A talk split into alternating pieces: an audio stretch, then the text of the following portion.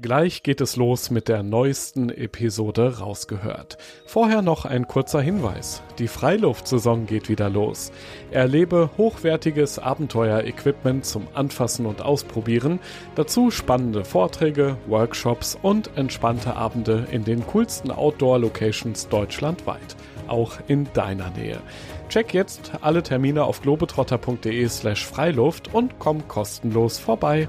Rausgehört abends sind wir eingeschlafen mit dem Blick aufs Meer von irgendeiner Klippe und einem Sonnenuntergang. Das gleiche dann halt eben nochmal morgens. Komplett ruhig, man hat halt nur irgendwie Möwen gehört oder das, das Meeresrauschen. Dass man dann an den Stellplätzen auch wirklich komplett alleine war, also diese Ruhe dann zu genießen und auch diese Freiheit. Ja, das war einfach wirklich toll. Vier Jahre Vanlife. Ein Leben auf vier Rädern. Julia und Nando haben das wirklich gemacht. Job und Wohnung gekündigt, die Einrichtung verkauft, um das spannende Leben on Tour wahr werden zu lassen. Von Neuseeland und Australien bis nach Skandinavien. Die beiden haben die absoluten Hotspots gesehen und dort ihren Traum gelebt. Aber das Vanlife bedeutet mehr als Hochglanzfotos von den Nordlichtern und Weintrinken im Sonnenuntergang. Heute hier im Podcast ist auch Real Talk angesagt. Ich möchte wissen, was sind die Herausforderungen beim Camperleben? Auf welche Ausrüstung kommt es an? Und was macht dieses dauerhafte Abenteuerleben auf engstem Raum eigentlich mit zwei freiheitsliebenden Menschen? Ich bin Joris, Reisereporter bei Globetrotter und treffe in diesem Podcast beeindruckende Menschen, die das Abenteuer in der Natur suchen, die eine ganz besondere Geschichte haben, von denen wir lernen können und die Lust aufs Reisen machen, auf das Draußen erleben. Hallo. Hi. Eigentlich hatten wir ja ein Date im Camper vereinbart, aber die Inzidenzzahlen, die machen uns ja leider einen Strich durch die Rechnung. Ihr sitzt trotzdem in dem Fahrzeug, das ja über viele Jahre euer Zuhause war, kann man sagen. Wir sind übers Internet zusammengeschaltet. Sag mal, wie fühlt sich das an für euch beide gerade so im Camper?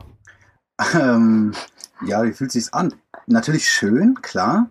Ähm, wir haben eine ganze Zeit lang im Camper verbracht und deswegen war es eine ganze Zeit lang, viele Jahre unser Zuhause. Es ist auf jeden Fall ja, äh, ein total gewohntes Gefühl, einfach äh, jetzt hier am Tisch zu sitzen, äh, bei unserer Sitzecke und ähm, ja, also auch wenn wir jetzt nicht unterwegs sind und jetzt gerade in Deutschland sind und der Camper eigentlich nur steht, ist es natürlich immer wieder schön, ähm, da rein auch zurückzukommen. Und darum soll es ja auch heute in diesem Podcast gehen. Mhm. Ein Leben an den schönsten Orten der Welt. Van Life Extrem für vier Jahre.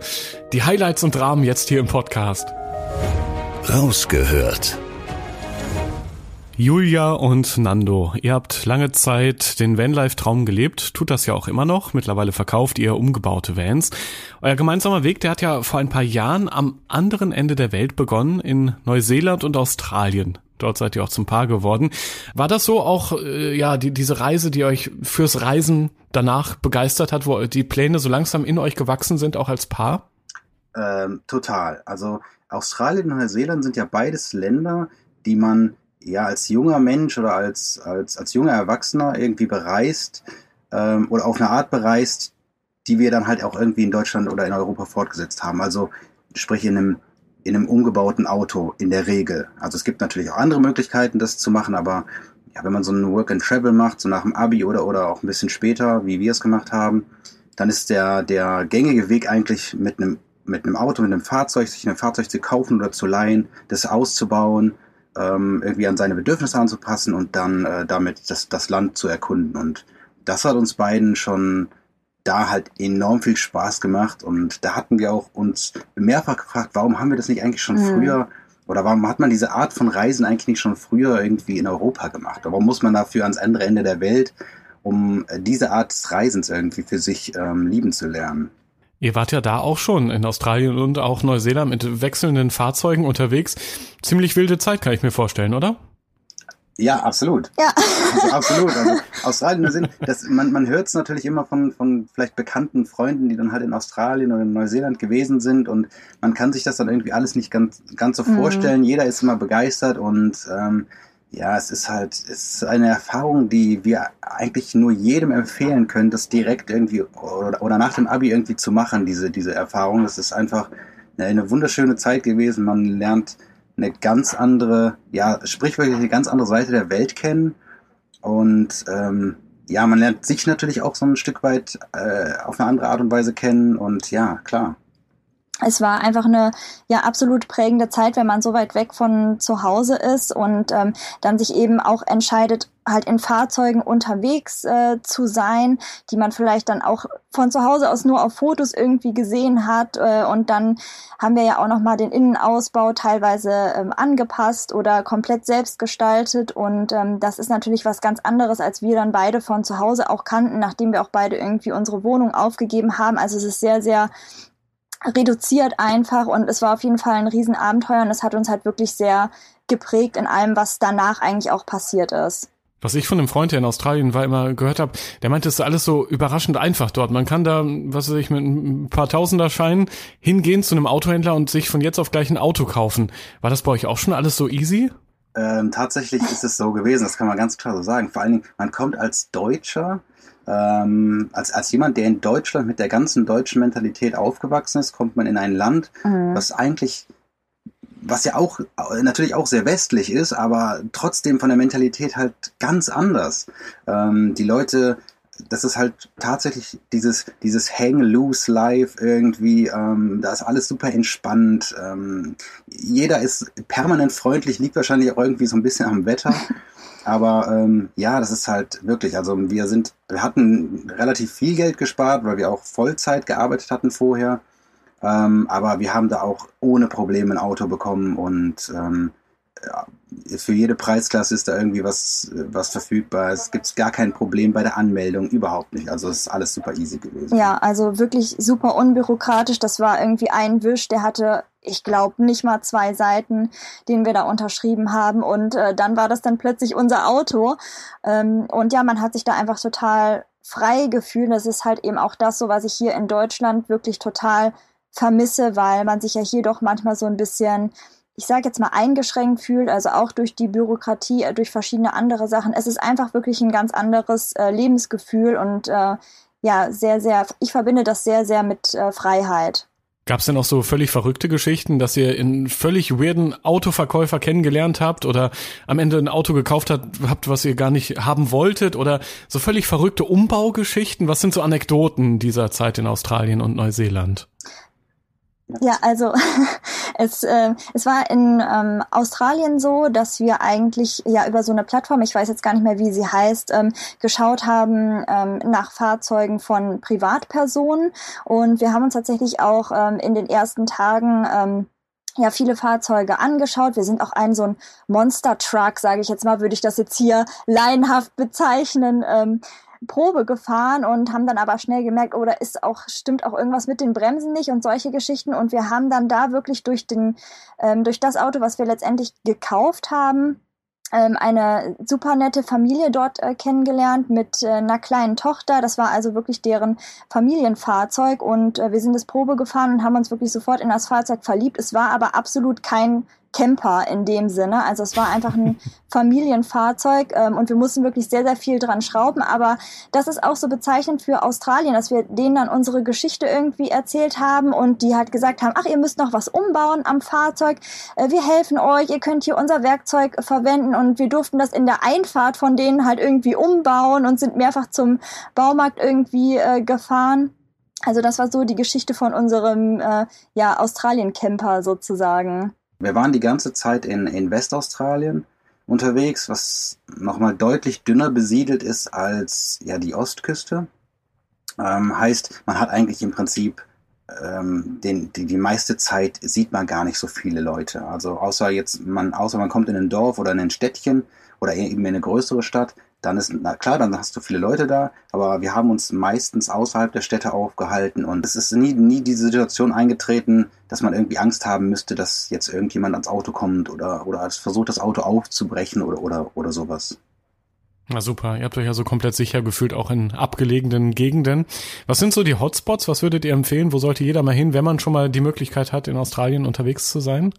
Äh, Hotspots, äh, wir sind ja, äh, was heißt Hotspots? Also wir, wir sind, ähm, wir versuchen ja so Hotspots äh, so ein bisschen zu meiden, weil aufgrund der Tatsache, dass es eben Hotspots sind, ist es in der Regel immer sehr überfüllt. Das ist jetzt nicht ganz so unser Ding. Aber ähm, die Nationalparks generell in, in Westaustralien sind halt ähm, ja, sind halt atemberaubend teilweise. Also und und und so so unwirklich. Ne? Ja, also wir hatten total. diesen, ich weiß nicht, wie heißt der noch? Das ist war wahrscheinlich, was du meinst, der Purnululu National Park. Der wird auf Englisch The Bungle Bungles genannt. Ähm, vielleicht ist das ein besseres Stichwort für einige zum Nachschauen. Ähm, ja, das war wirklich wie auf einem anderen Planeten dort anzukommen. Auch allein die Fahrt äh, dahin, das ist so eine ja, Offroad-Strecke, wo man wirklich mehrere Flussdurchquerungen auch auf sich nehmen äh, muss. Und dementsprechend ist es auch nicht unbedingt für alle Jahreszeiten geeignet. Und ähm, ja, du wolltest es gerade sagen, da sind eben so große. Schmale Sandsteinberge irgendwie. Ähm, sieht, sieht super abgefahren aus Ja. und ähm, zieht sich halt durch diesen ganzen Park. Park ist also so ein bisschen so ein seltsamer Begriff. Es ist ja kein Ab ja kein richtiger Park, sondern es ist halt einfach ein, so eine Gegend, eine Area irgendwie. Ja, super, super spannender Nationalpark. Aber alle, alle Nationalparks eigentlich, die wir so in, West, äh, in, in Westaustralien kennengelernt haben, sind super spannend. Das war ja so wirkliches Vanlife. Ihr hattet nie irgendwie so die, die Backup-Lösung, mal in ein Hostel oder Hotel unter, äh, Unterkunft zu bekommen. Wie war es so mit, mit Pannen zwischendurch mal? Oder es, es sind ja auch mal Tage, wo, wo es dann extremst heiß ist und ja, man, man schwitzt. Man, man schwitzt nur den ganzen Tag in diesem Van. ähm, auch mal unangenehme Stunden gehören ja dazu. Wie seid ihr mit solchen Situationen als dann ja noch junges Paar umgegangen? Ähm, also Pannen hatten wir tatsächlich eine, die aber auch keine richtige Panne war. Uns ist ja die Frontscheibe gerissen. Ähm, da war ein kleiner Steinschlag und der hat sich dann halt eben hinterher vergrößert. Und da mussten wir die Scheibe tauschen lassen, war aber eigentlich jetzt kein Riesending. Ähm, ansonsten heiße Nächte hat man in Australien klar, ähm, aber wir hatten meistens die Hecktür, glaube ich, komplett auf. Wir hatten uns Ja. so, ein, so ein Fliegengitter, so ein Fliegennetz ge Ja. geholt und das irgendwie da immer montiert, so dass wir wenigstens äh, ja mit Moskito frei schlafen konnten. Aber ansonsten, man gewöhnt sich halt auch so ein bisschen an die, an die Wärme, an die Temperaturen. Mh. Und ähm, ja, wir sind eigentlich super klar, klargekommen. Ja, total. Ich glaube, das war auch irgendwie dann nochmal so ein ja, Zeichen, sage ich jetzt mal, auch wenn es sich irgendwie blöd anhört, aber ähm, dass dieses Van Life oder dass eben auch dieses Leben auf dem auf engstem Raum ähm, ganz minimalistisch, dass äh, wir einfach total auch als Paar dann irgendwie dafür gemacht sind, wo vielleicht Leute vor zurückschrecken. Also ich würde wirklich sagen, einfach mal irgendwie ausprobieren, weil man gewöhnt sich an so vieles und ähm, letztendlich überwiegen einfach die vielen schönen Momente und jetzt mal eine heiße Nacht ähm, irgendwie. Also das hat man dann am nächsten Tag irgendwie gleich wieder vergessen.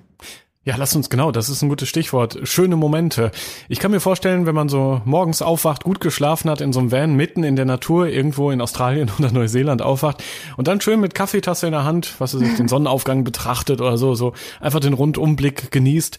Das sind schon Highlights. Ja, also total. Also das ist auch eine Sache, die wir eigentlich regelmäßig so im Prinzip ein, zweimal die Woche schon sehr vermissen.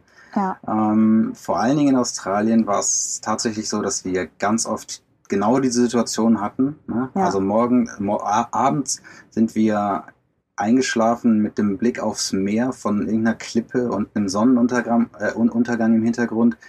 Ähm, so ganz kitschig irgendwie und das gleiche dann halt eben nochmal morgens. Ähm, komplett ruhig, man hat halt nur irgendwie Möwen gehört oder das, das Meeresrauschen.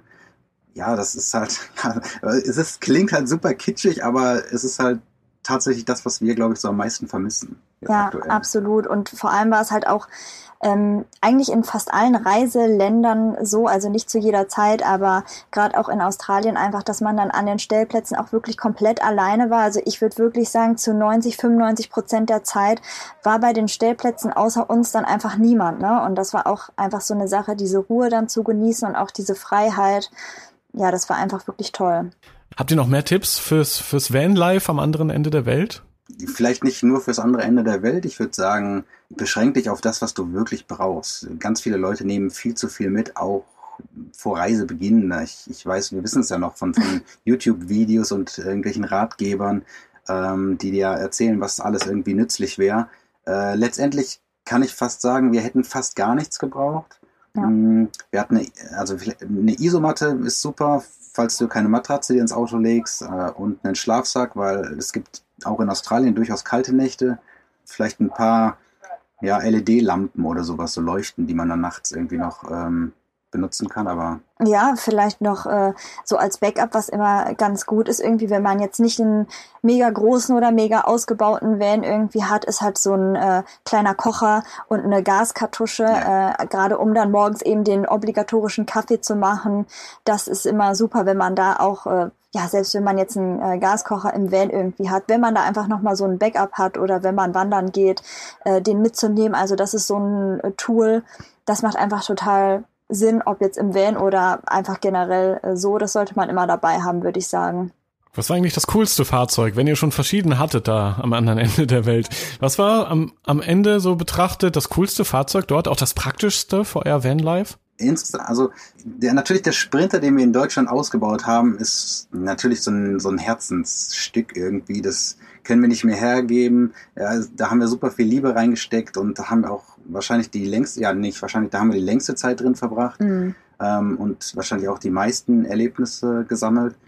Aber ich würde sagen, das coolste Fahrzeug war das tatsächlich das aus Australien. Das Auf war ein Fall. kleiner Toyota Land Cruiser ähm, so ein Offroad-Auto halt eben und ähm, ja, für Australien natürlich perfekt, vor allem für Westaustralien, wo du auch mal abseits der geteerten Straße dich bewegen kannst. Da macht natürlich so ein, so ein so ein Offroad-Wagen super viel Sinn und auch mega viel Spaß. Also, ja. Auf jeden Fall. Also ich würde würd auch sagen, von unseren ganzen Fahrzeugen jetzt wirklich im Ausland, also Neuse Neuseeland und Australien, war das definitiv das coolste Fahrzeug. Und wir haben ja auch schon super oft gesagt, äh, hier zu Hause, ne, wenn man also man trauert dem so ein bisschen hinterher, weil es einfach ein mega Fahrzeug ist und natürlich auch ein ja krasser Unterschied zu dem äh, Sprinter, den wir halt jetzt hier haben, ne, so ein Allradfahrzeug. Äh, das passt einfach perfekt zu Australien. Es war ja so, also Australien, Neuseeland, da wurdet ihr so richtig angefixt vom Vanlife. Ne? Ja. Und Anfang 2018 kam dann ja dieser Mercedes Sprinter in euer Leben. Mhm. Kurze Frage vorab, wie heißt der bei euch? Ich, ich weiß doch, alle, alle ja. Vanlife-Menschen ja. haben einen Namen für ihr Auto. Ja. unser, unser Auto hat natürlich einen Namen, allerdings so nicht diesen ganz klassischen, wir nennen ihn ganz simpel und das haben wir seit Beginn irgendwie gemacht, seit äh, wir waren auf der Suche nach einem Namen, haben keinen gefunden und haben ihn in der Übergangszeit oder in, in dieser Übergangszeit ähm, haben wir ihn immer Sprinty einfach genannt. ähm, und dann ist es irgendwie halt auch bei dem Namen geblieben und auch jeder, der uns irgendwie mit diesem Auto kennt, kennt auch dieses Auto als Sprinty. Von daher ja. Das ist jetzt auch sein offizieller Name.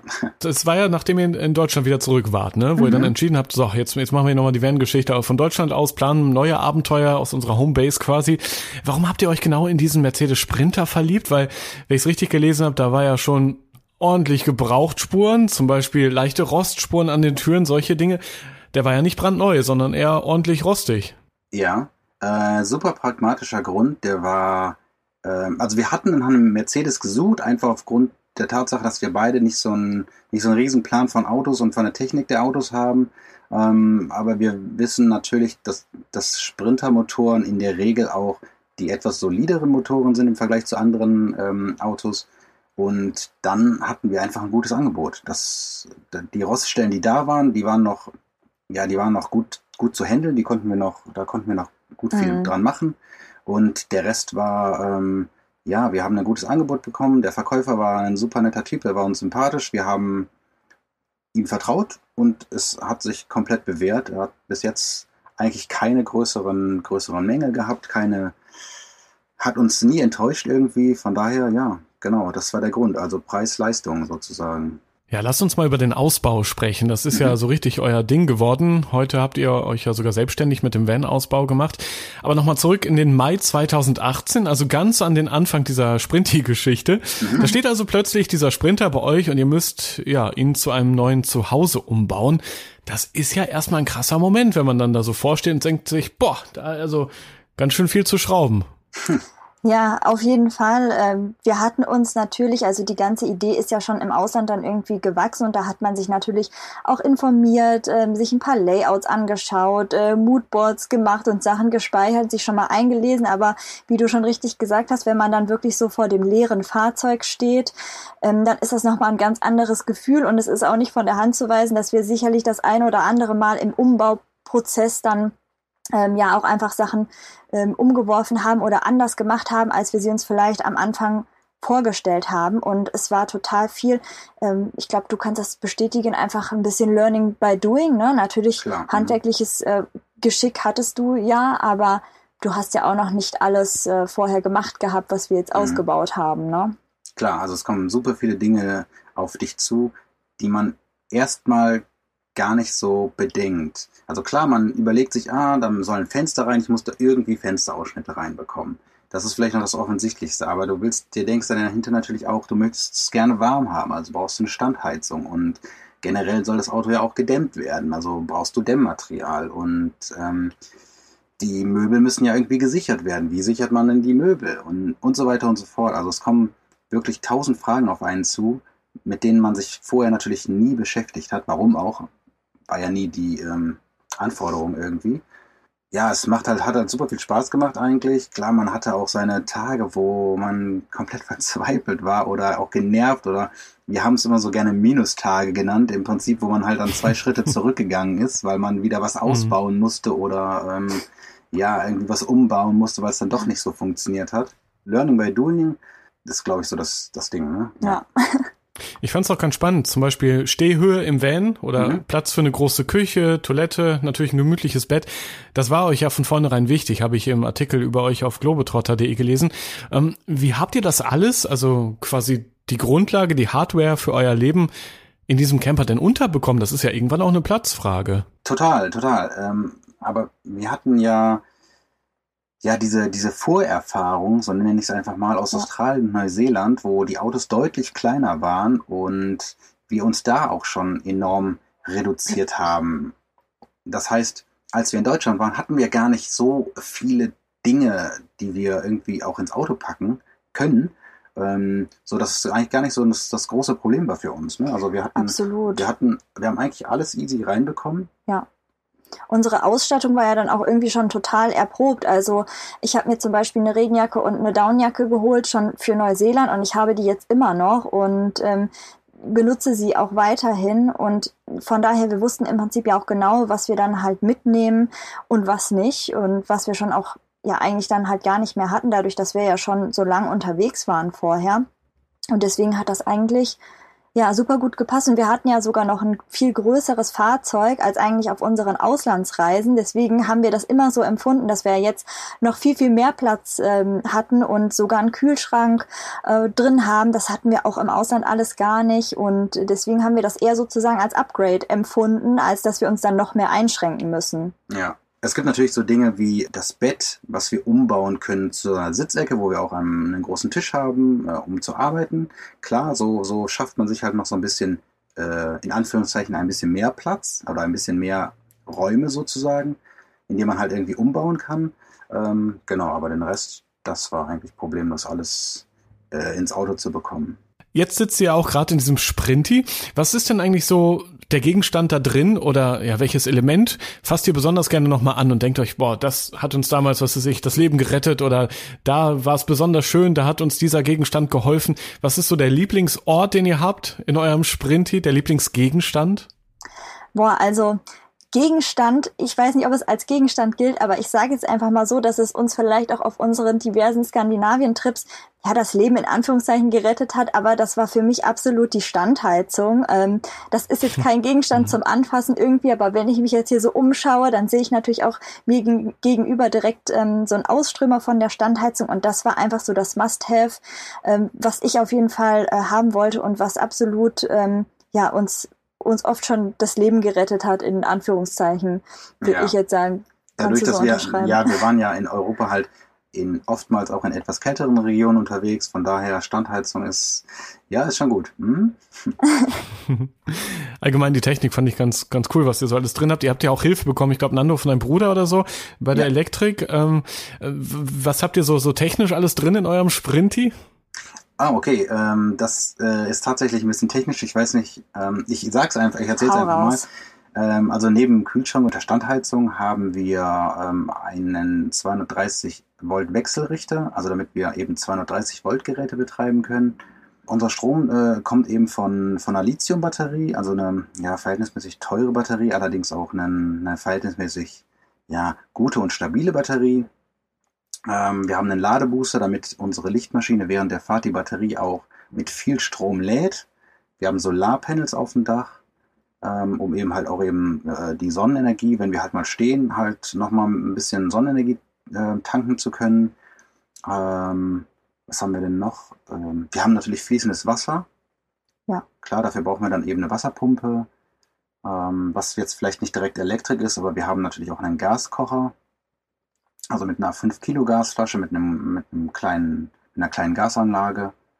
Ähm, ja, genau. Und dann haben wir natürlich Beleuchtung, wir haben Ambientebeleuchtung, wir haben Dimbacher Beleuchtung, äh, wir haben äh, USB-Steckdosen ja. in Hülle und Fülle irgendwie, weil wir gedacht haben, da brauchen wir ganz viele von. Ähm, und ja, genau, ich glaube, das war es so, ne?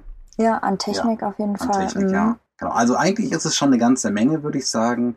Ähm, und wir vermissen gar nichts. Technisch, nee. technisch gesehen vermissen wir wirklich gar nichts man muss natürlich auch immer so ein bisschen im Hinterkopf behalten, dass wir halt wirklich immer wussten, wir wollen da jetzt wirklich einziehen und dann waren so ein paar Sachen wie halt diese ähm, 230 Volt ähm, Steckdose oder der Wechselrichter war natürlich dann entscheidend, dass wir halt auch die Laptops gut betreiben können, Kameraequipment laden können und eben auch entsprechend, wenn man halt öfters mal das Handy oder äh, so benutzt, dass wir halt auch USB-Steckdosen haben oder USB-Steckplätze die wir dann halt wirklich nutzen können. Und ja, wir wollten da auf nichts verzichten. Ich finde das so krass. Ihr wart ja wirklich im Oktober fertig, also Mai bis Oktober, ein halbes Jahr habt ihr an dem Van geschraubt und gebastelt. Dann war der prächtig renovierte Sprinter fertig, euer neues Zuhause ja tatsächlich. Mhm. Wie habt ihr denn dann die Sachen gepackt? Also da seid ihr ja strategisch vorgegangen beim, beim Van-Ausbau. Wie war es da mit dem Sachenpacken? Ging das schnell oder habt ihr das auch so mit einer To-Do-Liste nach und nach ordentlich abgehakt? Also das wirkliche Packen vor, bevor wir losgefahren sind, das ging eigentlich total schnell, weil wir hatten eigentlich auch wirklich nicht mehr so viel. Ich habe natürlich zwischendrin auch immer so ein paar,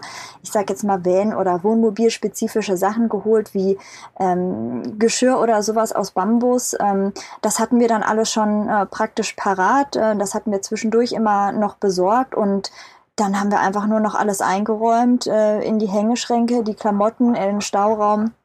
Ähm, ja, und dann ging's los. Also das war jetzt gar nicht groß ähm, Liste abhaken, weil ja wir eigentlich gedacht haben, okay, alles, was man jetzt vielleicht noch mal brauchen könnte, was jetzt nicht unsere Technik ist, wovon wir ja abhängig waren, ähm, das kann man sich auch noch immer irgendwo kaufen. Ne? Also wenn einem mal die Flipflops oder so fehlen, dann ist das gar kein Problem, da in den nächsten Laden irgendwie zu fahren. Ja, und dann geht's jetzt, wenn wir bei der Geschichte bleiben auf Abenteuerreise.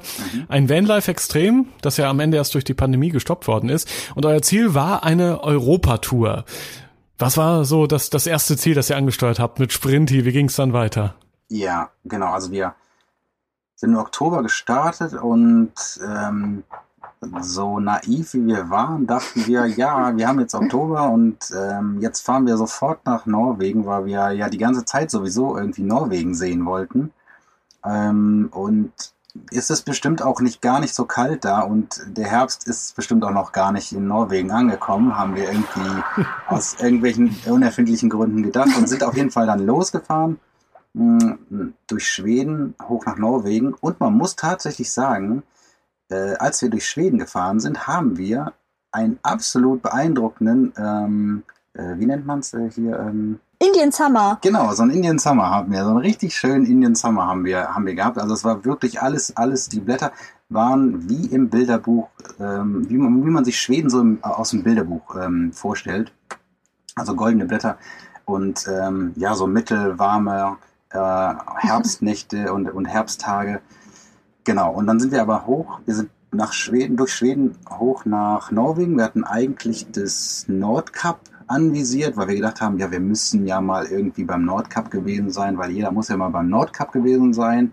Es war eine relativ lange Strecke und wir haben uns, glaube ich, so kurz vor der norwegischen Grenze dann irgendwie angeschaut und, und gesagt, warum müssen wir denn jetzt eigentlich zum Nordcup? Ist es da jetzt irgendwie so toll oder wollen wir eigentlich nur sagen können, wir waren mal beim Nordcup gewesen und ähm, dann waren wir halt so, ja, auf der Höhe, würde ich mal sagen, von den Lofoten ungefähr, ein bisschen südlicher wahrscheinlich beim Grenzübergang. Und dann haben wir gesagt, ach komm, wir lassen das weg und wir fahren jetzt einfach äh, direkt auf die Lofoten. Und äh, dann haben wir das auch so gemacht und unser Abenteuer einfach so fortgesetzt und können jetzt eben nicht sagen, dass wir schon mal beim Nordkap waren, aber das ist auch völlig egal, weil äh, ja wir einfach so viele schöne Momente äh, dann halt hatten ähm, in den anderen Regionen von Nordnorwegen. Ja. Also ich glaube, wir waren 800 Kilometer, ich meine, damit daran kann ich mich Mhm. erinnern, 800 Kilometer waren wir vom Nordkap entfernt. Klingt eigentlich super viel, war aber im Verhältnis irgendwie gar nicht mehr so viel.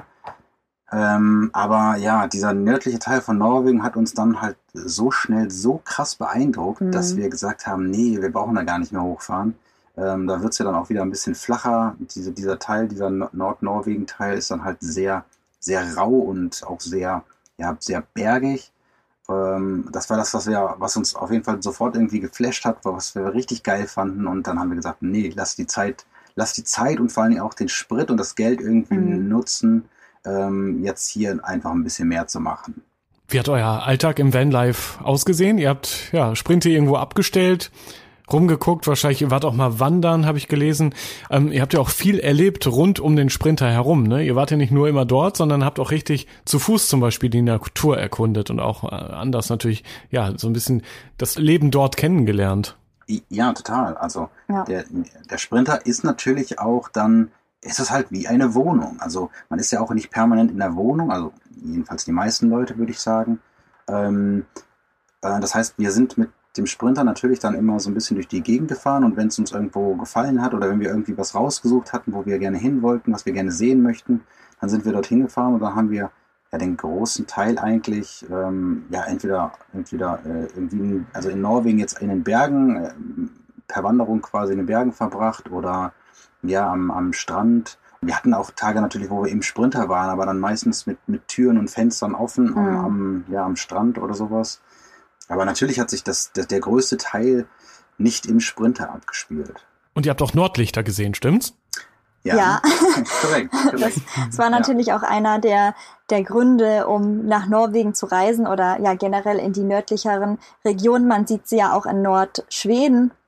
Und äh, ja, das war einfach unbeschreiblich und das war so ein Moment, wo wir ähm, dann wirklich äh, ja gemerkt haben, dass uns diese Region Skandinavien einfach so ans Herz gewachsen ist und wir sind ja auch immer wieder ähm, nach Skandinavien zurückgekehrt, nicht nur aufgrund der Nordlichter oder Polarlichter, sondern weil einfach die Landschaft wirklich unvergleichlich dort ist. Wir haben ähm, die beiden großen Dinge, die man gerne irgendwie in, in, im Norden erleben möchte, haben wir beide schon erlebt. Da sind wir super dankbar für, dass wir das irgendwie machen konnten.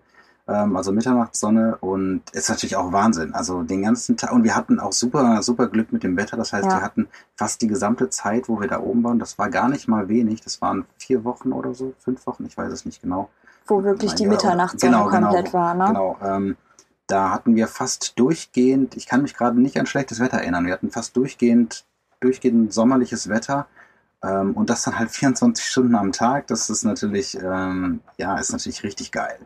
Genau, ge- wie bei den Nordlichtern auch. Also ich bin auch super glücklich oder wir sind beide, glaube ich, super, super glücklich und auch ähm, ja, wissen das auch irgendwie zu schätzen und auch einzuordnen, dass wir ähm, ja die Nordlichter halt halt sehen konnten. In Neuseeland haben wir sie übrigens auch gesehen, also nicht die Nordlichter, sondern eben die Südlichter. Ähm, deswegen, das hatten wir jetzt, haben wir jetzt quasi beides von unserer Ja, Liste abhaken ja. können. Hätte ich nicht gedacht, dass das jemals passieren wird. Vor Dingen, wir wissen das ja auch von, von Bekannten oder Freunden, die dann halt für zwei Wochen nach Nordnorwegen reisen oder nach Lappland, um die Nordlichter zu sehen und halt einfach überhaupt kein Glück haben und sie nicht ein einziges Mal sehen. Ja. Und wir haben sie an, in der allerersten, wirklich in der allerersten Nacht, wo wir in Norwegen angekommen sind, haben wir sie gesehen.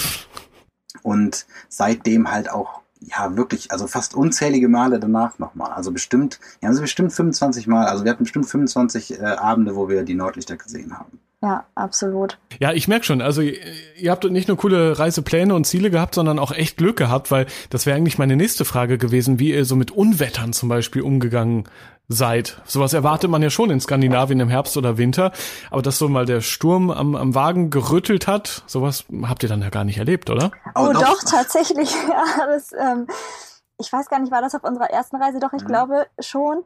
Ähm, da sind wir auf den äh, Lofoten gewesen. Da ist es ähm, ja klimatisch eigentlich eher etwas wärmer als im Rest von Nordnorwegen, weil ähm, ja die, die Lofoten, die Inselgruppe, die ähm, liegt innerhalb des Golfstroms und deswegen ist es immer so ein paar Grad wärmer.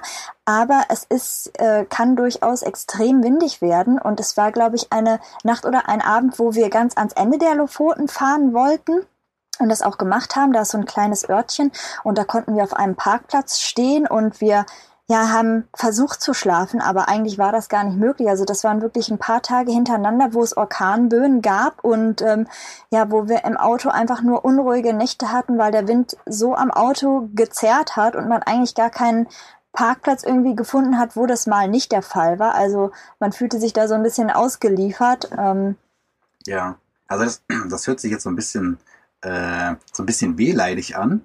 Ist es also wir sind da super unempfindlich, was sowas angeht eigentlich. Das war aber mh, hm, auch kein durchgehender Wind. Das war, glaube ich, so das Problem, ja. dass, dass man diese Böen hatte.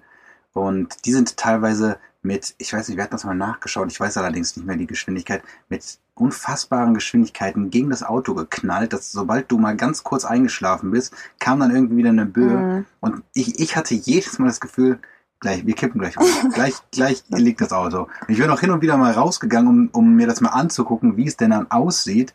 Von außen hat man natürlich fast gar nichts gesehen. Ähm, aber im Auto hat sich tatsächlich jedes Mal so angefühlt, als, äh, als lägt das Auto gleich ja, auf der Seite. Ja.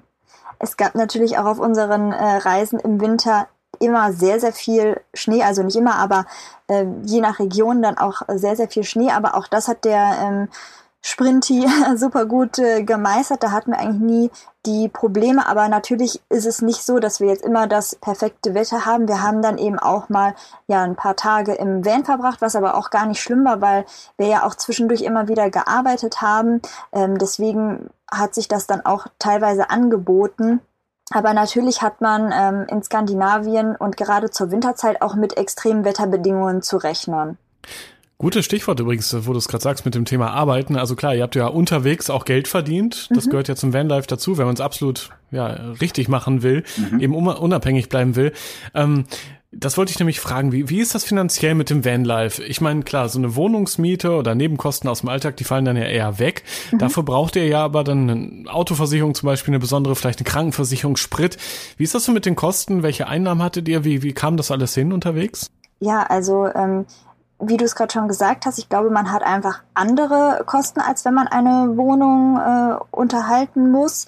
Ähm, aber ich würde sagen, dass es trotzdem durchaus etwas weniger sein kann, je nachdem, wie man ähm, halt auch im Van äh, lebt und wie man alles so drumherum gestaltet. Ob man jetzt dann vielleicht viele Aktivitäten macht, die auch Geld kosten. Das haben wir zum Beispiel selten gemacht.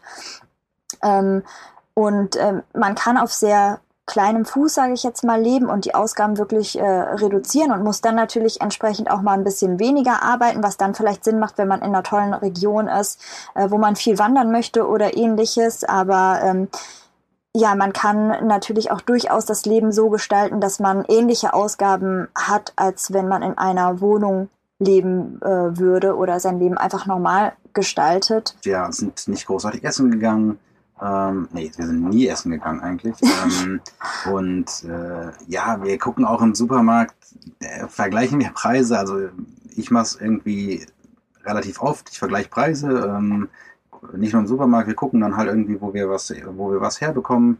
Ansonsten haben wir natürlich dann eben beide freiberuflich gearbeitet und so ähm, ja, unser, ja, unsere Reisen finanziert. Ganz einfach. Was hat dieses, dieser Minimalismus, diese Enge ja auch mit euch eigentlich als Paar gemacht? Weil es gibt ja schon diese Momente, da braucht dann jeder oder jede mal Zeit für sich.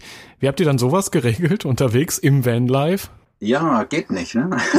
ist äh, nicht möglich, es sei denn, man, man verlässt dann halt äh, das Auto und geht irgendwie spazieren oder so. Ähm, ja, also es gibt natürlich immer in, in jeder Beziehung ähm, so ein Reibungspunkte oder, oder, oder Unstimmigkeiten und dann streitet man sich und dann ist es halt irgendwie wieder gut. Also jedenfalls sollte es so sein und wenn man das hinbekommt, dann, dann funktioniert das halt über einen längeren Zeitraum auf, auf engerem Raum. Wir hatten das öfters mal so gemacht, dass, dass, ähm, dass man so ein bisschen seine eigene Zeit hatte, aber nicht, mhm. weil es jetzt irgendwie gerade notwendig war, sondern einfach, ähm, weil man vielleicht auch mal Lust dazu hatte. Ich bin dann vielleicht mal fotografieren gegangen, alleine am Strand und oder Julia ist, ist spazieren gegangen. Oder in die Stadt oder, in die Stadt oder gegangen. so. Genau. genau. Sodass jeder irgendwie so ein bisschen seine, seine eigene Zeit hat. Genau, dass man sich nicht irgendwie so einen Lagerkoller kriegt. Ja. Ich finde auch, ihr, ihr klingt sehr fröhlich. Also anscheinend, das Vanlife tut, tut gut, auch in der Beziehung, wenn ich das so sagen darf. Ähm, äh, eins wollte ich noch mal fragen. Ähm, mhm. Das Thema Nachhaltigkeit, das ist ja euch ja auch besonders wichtig, was bei einem Dieselcamper natürlich umso schwerer ist, das irgendwie zu kompensieren. Ja. Ich finde aber, ihr habt da sehr coole Lösungen gefunden. Zum Beispiel ja diesen Strom aus Solarenergie, habt ihr gerade schon erklärt. Oder auch das Wundermittel Wolle, um Wasser zu sparen. Das müsst ihr vielleicht noch mal kurz erklären. Wie funktioniert das? Ähm, interessant formuliert auf jeden Fall. Ähm, aber worauf du wahrscheinlich hinaus willst, ist, dass ähm, viele unserer Outdoor-Klamotten oder unser Kleiderschrank eben auf Naturfasern äh, yep. basiert, ähm, teilweise eben auf Merino-Wolle die ähm, ja halt geruchsabsorbierend ist und deswegen nicht unbedingt so oft gewaschen werden muss. Da reicht vielleicht auch mal ein Lüften, ähm, wie vielleicht bei synthetischen äh, Fasern oder anderen ähm, Klamotten. Und da haben wir natürlich gerade bei der Ausrüstung zum Wandern ähm, drauf geachtet, dass man die jetzt nicht sofort dann in die Wäsche tun äh, muss, weil so ein Waschsalon, das muss, den muss man natürlich auch erstmal anfahren und die kleine mobile ähm, ja, Waschmaschine kann man es gar nicht nennen. Das ist so ein so ein Waschsack, den wir mit hatten, der fasste jetzt auch nicht unbedingt so viele Klamotten, dass wir jetzt jeden Tag äh, eine riesengroße Menge hätten waschen können. Deswegen haben wir da schon sehr darauf geachtet, dass ähm, ja, wir da auf Naturfasern setzen. Ja. Und äh, nochmal zum Thema Nachhaltigkeit und dem Diesel. Das ist das, wo, glaube ich, also wenn wir drüber sprechen, ja. halt am meisten darauf angesprochen werden, auch ganz oft sehr kritisch. Ja. Ähm, so nach bisschen nach dem Motto, wie wollt ihr denn nachhaltig sein, wenn ihr einen alten Diesel fahrt? Ähm, ja, also erstmal, hm, wir versuchen natürlich so nachhaltig wie möglich zu sein. Also in, in, den Bereichen, wo es uns gelingt oder gelingen kann, da versuchen wir halt das unser Bestmögliches zu tun. Mhm. Ähm, wir, wir, betrachten das aber gar nicht in unserem Leben so super dogmatisch, dass wir sagen, wir müssen alles, was wir anfassen und alles, was wir tun, muss irgendwie super ähm, nachhaltig oder 100% nachhaltig sein und, mhm. und, und absolut klimaneutral und so. Das ist, das, das wäre, das würde das Leben für uns hm, zu schwer machen. Ähm, aber wir versuchen es einfach an jeder, an jeder Stelle, wo wir, wo wir es können. Der Diesel, klar, das wie gesagt, das ist eine pra pragmatische Lösung gewesen. Es war, es war günstig, deswegen haben wir uns dafür entschieden. Ähm, eine große Alternative gibt es aber auch gar nicht. Man hätte einen etwas sparsameren Diesel ähm, nehmen können, aber ein Diesel hätte es schon sein müssen. Ähm, wobei unser Diesel auch wirklich gar nicht so ähm, ähm, so viel, so viel schluckt. Also wir sind bei, er hat das mal ausgerechnet, wir fahren super sparsam übrigens. Also wir fahren meistens, bleiben wir bei 90, weil das unser so ein Sweet Spot ist, wo wir am wenigsten verbrauchen. Mhm. Ähm, und wir ja auch nicht irgendwie in Eile sind oder gewesen sind. Ähm, und da haben wir um die 8,5 Liter oder so, glaube ich, verbraucht. Und das mit dem kompletten Gewicht und dem ganzen Ausbau, das ist schon in Ordnung, würde ich sagen. Genau. Ja, vor allem, ihr, ihr, habt ja auch ein, ja, ein sehr kleines Zuhause in dem Sinne, eben genau. einen Van, euren Sprinty. Und ihr spart an der Stelle ja auch, wenn man so will, Emissionen. Und ich finde ja auch immer das Wichtigste ist einfach, dass das Bewusstsein überhaupt da ist, dass man guckt, dass man es nachhaltig irgendwie hinkriegt. Ja. Aber das auf Lebensträume deswegen zu verzichten, das ist ja auch, glaube ich, das kann keiner von einem verlangen. Ähm, ja. Was ich mich noch gefragt habe, ich meine, ihr könnt sehr leidenschaftlich übers Campen erzählen, übers draußen sein, das Van Life. Ähm, würdet ihr denn sagen, das ist wirklich was für die meisten Menschen, die Abenteuer Abenteurerinnen und Abenteurer auch, die diesen Podcast hören? Oder muss man schon so ein spezieller Typ sein, so ein spezieller Charakter, um das so richtig cool zu feiern, wie ihr es tut?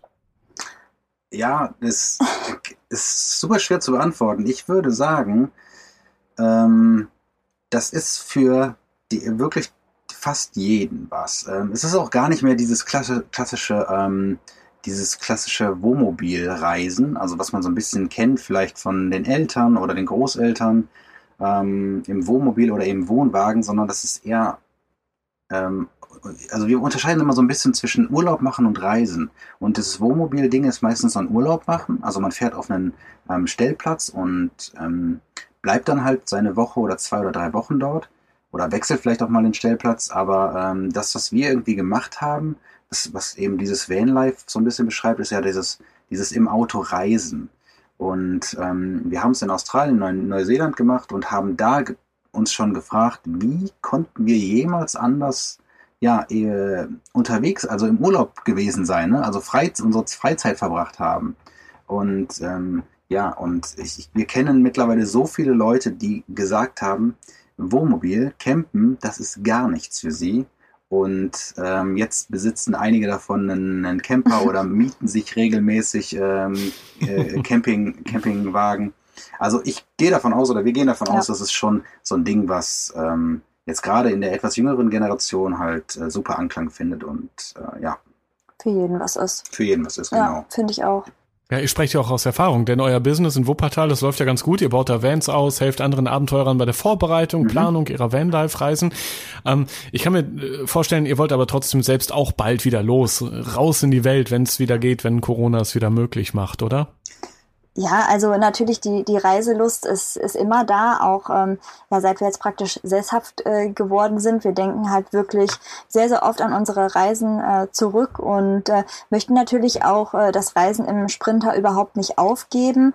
Aber jetzt ist es nun mal so, wenn man sich halt gerade selbstständig gemacht hat und äh, wir sind da jetzt eben zu viert auch noch äh, mit Nandos beiden Brüdern äh, dann ja, rückt das vielleicht erstmal ähm, in der Prioritätenliste ein bisschen weiter nach unten und das ist auch vollkommen okay so, weil wir ja jetzt letztendlich jetzt das machen, ähm, was uns halt auch wirklich Spaß macht. Ähm, das ist natürlich immer super wichtig. Ähm, nichtsdestotrotz ist es so, dass wir sicherlich im nächsten Jahr nochmal wieder los wollen und wir sind bestimmt auch nicht das letzte Mal ähm, in Norwegen oder in Skandinavien generell gewesen, auch wenn wir so, schon so oft da waren. Seit ich ähm, nicht mehr als Angestellter arbeite, bin ich eigentlich ein sehr glücklicher Mensch und sehr super zufrieden mit meinem Leben. Ich äh, freue mich aktuell eigentlich nur, dass ja, dass das Unternehmen, was wir jetzt gegründet haben, so gut läuft, dass äh, wir alle super viel Spaß da haben und ähm, ja, momentan freue ich mich quasi nur auf den nächsten Ausbau, also auf die, auf die nächsten Leute, die wir ausbauen, denen wir beim Ausbau. Das klingt super doof und das klingt auch ein bisschen nach Werbung, ist, soll es aber gar nicht sein. Also es ist tatsächlich das, was mir aktuell am meisten Spaß macht. Und ähm, ich habe Freude dran und ja, genau. Ja, vielen Dank, dass wir mal reinschauen durften, wir in der Rausgehört Community in, in euer Van Live. Sehr gerne. Und das, was ihr schon alles erlebt habt, am anderen Ende der Welt und hier in Europa ja auch, bis hin nach Skandinavien. Mhm. Vielen Dank für das tolle Gespräch hier im Rausgehört Podcast und weiter viel Erfolg mit eurem Van-Ausbau-Business in Wuppertal. Vielen, vielen Dank. Dank. Schön, dass wir dabei sein durften. Ja. Rausgehört ja, ehrliche Einblicke ins Vanlife. Das war ein richtig schönes Gespräch über das Leben auf vier Rädern und das Drumherum. Das Basteln am Auto, das Suchen und Finden von Routen und Schlafplätzen, das Überstehen von Unwettern und das breite Grinsen, wenn einfach alles passt, an den schönsten Orten weltweit. Wie hat dir die Episode gefallen? Hast du vielleicht noch eigene Fragen an Julia und Nando oder die anderen Abenteurer aus dem Rausgehört Podcast? Ich freue mich immer über dein Feedback. Gerne per Mail an podcast.globetrotter.de. Schreib auch gerne mal eine kleine Bewertung bei Apple Podcasts, damit auch andere diesen Podcast für sich entdecken. Das war die 29. Episode vom Rausgehört Podcast. Schon in vier Wochen bekommst du hier die nächste Folge. Bis dahin schau doch gerne mal im Blog zum Podcast vorbei. Den findest du auf globetrotter.de slash magazin. Dort gibt es alle Infos zu meinen spannenden Gesprächspartnern, ihren Reisen und natürlich alles an Service, Beratung und Equipment. Ich bin Reisereporter Joris. Das nächste Abenteuer wartet schon.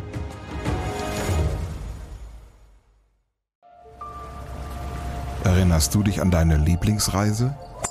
Jetzt gibt es einen Podcast voller Lieblingsreisen. Erlebe mit uns spannende Outdoor-Expeditionen und schnür den Backpacker für abenteuerliche Regennächte auf der Isomatte. Wie der Nebel dampfend aufsteigt über dem Wasser. Ein richtig schöner Ort, um wach zu werden. Lieblingsreisen. Bier gibt's, sehr gut.